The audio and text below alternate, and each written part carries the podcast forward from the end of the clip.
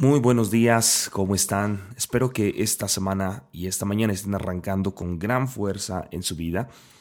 Hoy quiero hablar acerca, en este podcast de Días de Gracia, acerca de uno de los temas muy importantes para poder cambiar nuestra mentalidad y se llama acusación. Así que hoy vamos a aprender cómo hay un ejemplo muy claro y drástico de lo que dicen las escrituras, de cómo podemos nosotros avanzar cuando todas esas acusaciones, cuando eh, esas palabras están saliendo de alguien más y están entrando en nuestro corazón y no sabemos cómo responder. ¿Será que Dios piensa exactamente lo mismo? ¿O habrá un pensamiento mayor? ¿Y cómo puedo librarme de estas acusaciones que día a día entran en mi pensamiento? Este es el podcast Días de Gracia por Abimael Acosta.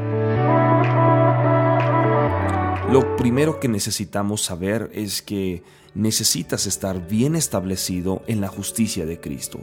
Creo que esa es la base para poder cambiar nuestros pensamientos, la justicia de Cristo, porque va a determinar cómo respondemos a aquella voz de, las acusaciones cuando estés creyendo en Dios, eh, por cosas importantes y confiando en Él por las oraciones contestadas, más que cuestionando lo que estamos escuchando. ¿Quién crees que eres? ¿No recuerdas cómo le gritaste a tu esposo esta mañana, a tu esposa? ¿Qué debería eh, Dios darte un favor por, por esa importante presentación en tu oficina hoy? Mira con qué facilidad pierdes la calma en la carrera. ¿Cómo puedes tener descanso en esperar que todas las cosas buenas sucedan? ¿Cómo te puedes llamar a ti mismo cristiano? ¿Cuándo fue la última vez que leíste la Biblia? ¿Qué has hecho tú por Dios?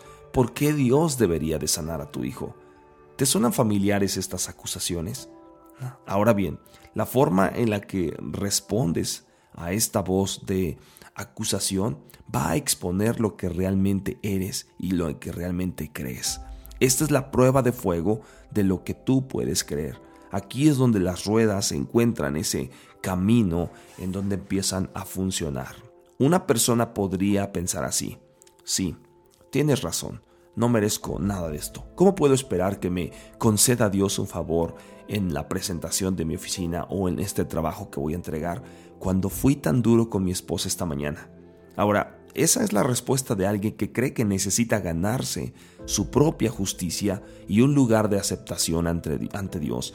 Esta persona cree que puede esperar el bien de Dios y solo sucederá cuando su conducta sea buena y su, y su propia lista de verificación de requisitos autoimpuestos se cumplan hasta el final.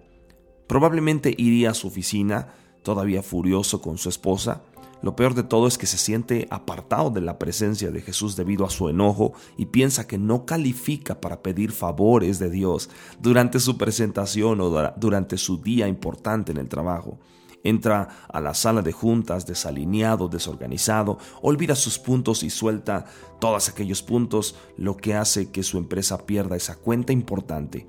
Sus jefes están tan decepcionados con él y lo critican enormemente.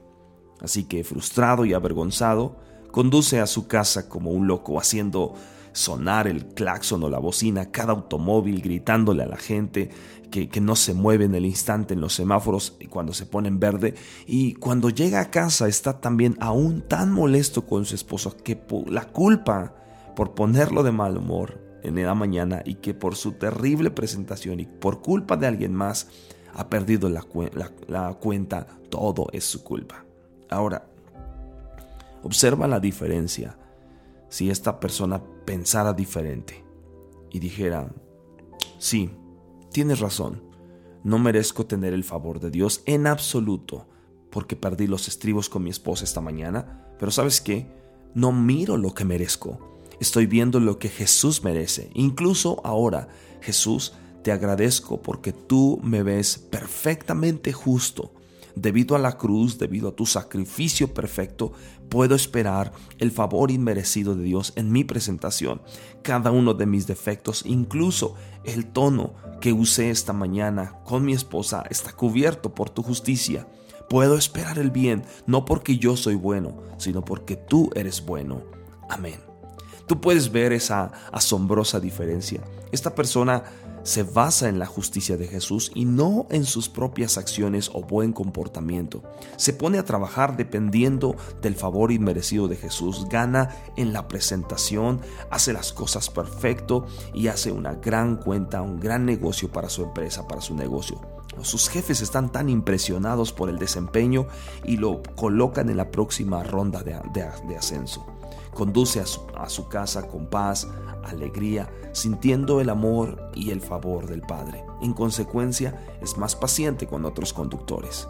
Ahora, te pregunto al final, ¿esto significará que ya se borran todas sus fallas y están debajo de la alfombra y se puede fingir que nunca sucedieron? De ninguna manera. Este hombre, lleno de la conciencia de que el Señor está con él, encontrará la fuerza en Cristo para pedir disculpas a su esposa por el tono que había usado con ella. Verá un corazón que ha sido tocado por un favor inmerecido que no puede aferrarse a la falta de perdón, a la ira, a la amargura. Este hombre puede ser tú. Este hombre fui yo muchas veces en mi pasado. ¿Cuál de estos dos relatos anteriores demuestra la verdadera santidad? Por supuesto que el segundo. Depender del favor de Dios resulta en una vida de santidad práctica. Creer correctamente siempre conduce a vivir correctamente. Hace muchos años que Dios me ha estado mostrando constantemente su gracia y su favor a pesar de todas las fallas que puedo tener como ser humano. Y hoy quiero compartir esto porque yo sé que muchos de los que están escuchando este mensaje han batallado con el querer ganar las cosas con Dios o hacer las cosas para que Dios nos gane. Pero sabes una cosa, la respuesta a la voz de la acusación es creer correctamente en quién eres tú. Te mando un fuerte abrazo, que Dios te bendiga y estamos en contacto. Hasta la próxima.